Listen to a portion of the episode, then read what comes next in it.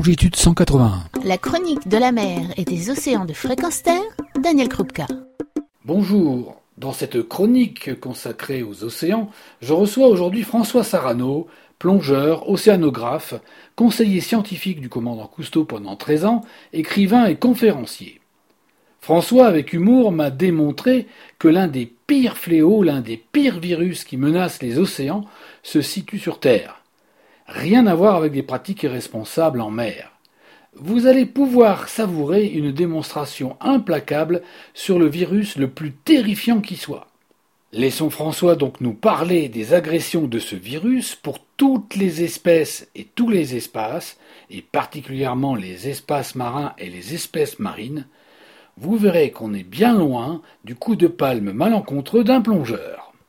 On parle beaucoup des agressions sous-marines directes. Hein. On accuse les plongeurs, euh, trop nombreux sur certains sites, et ça c'est certain, de casser le corail ou d'agresser les poissons ou de leur faire peur. Euh, et c'est vrai, quand on est trop nombreux et irrespectueux, eh bien ça ça le fait pas quoi. Hein. Il faut vraiment qu'on fasse attention, nous plongeurs, à respecter plus l'environnement marin, et c'est tout l'objet de la charte du plongeur responsable. Mais je voudrais revenir sur les agressions que nous, terriens, au quotidien, tous les jours, tout le temps, nous faisons à la mer, parce que tout revient toujours à la mer. Et, je voudrais insister sur euh, l'une d'elles, qui est celle que, au quotidien, et alors là, c'est chacun d'entre nous, tous coupables, nous faisons avec nos bagnoles. Et il faut quand même réaliser une chose, c'est que ces bagnoles, en un siècle, ont modifié la planète plus sûrement que n'importe quel autre être vivant. Je dis être vivant parce que la bagnole, elle fonctionne comme un virus. Un virus, ça ne peut pas se reproduire. Mais sa force l'être qu'il a infesté, l'être vivant qu'il a infesté, à le reproduire. C'est exactement le cas de la bagnole. Exactement le cas de la bagnole. Elle ne se reproduit pas toute seule. En revanche, elle force l'humain à la reproduire. Vraiment. Euh, nos industries en dépendent. Notre économie en dépend. Toute notre vie en dépend aujourd'hui. Elle est devenue à ce point indispensable que nous ne pouvons pas faire autrement que de la reproduire. Elle a vraiment réussi son coup. Et quand on regarde en détail, on s'aperçoit à quel point ce virus et nous-mêmes avons coévolué au point qu'il a pris le dessus. Regardons. Tous les jours, chacun d'entre nous, nous partons travailler pour nourrir la bagnole. Faut bien y mettre de l'essence dedans. Nous lui faisons une petite place à la maison. Elle a un garage, souvent une pièce plus grande que celle que nous accordons à nos enfants on est au petit soin pour elle. On va la laver. On lui accorde les, les plus petites attentions. Pas de rayures, pas de polish, pas de... Oh là là, formidable la voiture. Donc elle est devenue l'objet de toute notre attention. Au point qu'on en oublie parfois, encore une fois, la famille. Ensuite, cette voiture qui a pris toute notre attention pour, laquelle nous travaillons elle a occupé tout l'espace. Petit à petit, non seulement dans nos foyers, mais il a fallu lui faire dans nos villes des parkings, des routes.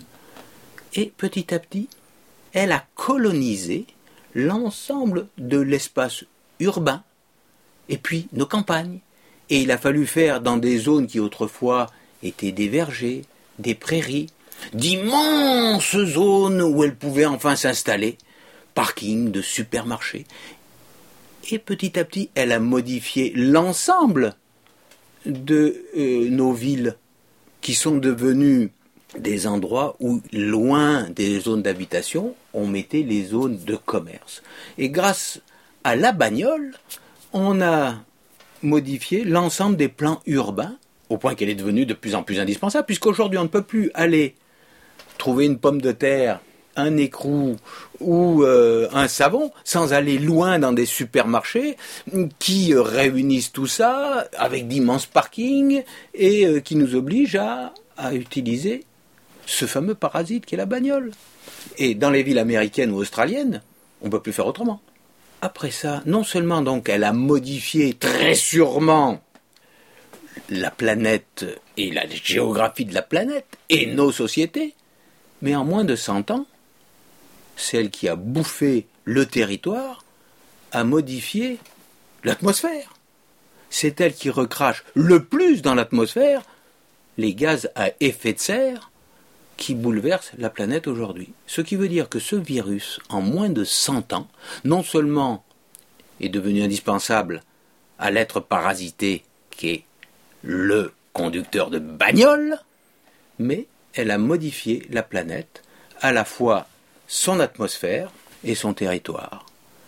Et l'eau, parce que tout ce qui est dans l'atmosphère retombe dans l'océan, et c'est pas simplement les gaz à effet de serre qui augmentent la température et qui augmentent le changement climatique, mais c'est l'acidité de l'océan qui fait qu'un certain nombre d'organismes marins, et en particulier les êtres planctoniques qui ont des petites coquilles calcaires, qui sont tués, attaqués par la bagnole. Voilà, la bagnole, le grand parasite, qui a réussi mieux que tous les autres êtres vivants. Merci François de nous avoir éclairé sur ce virus envahissant depuis une centaine d'années, grignotant nos ressources, notre air et nos océans. Certes, il est en mutation et on nous le promet sans chauffeur et électrique, voire hybride. Mais tout de même, possesseurs de véhicules mécaniques en tout genre, si vous nous écoutez et si vous êtes en voiture, vous diffusez actuellement un virus dangereux et mobile pour toute la planète entière. À très bientôt. Retrouvez et podcastez cette chronique sur notre site fréquenceterre.com.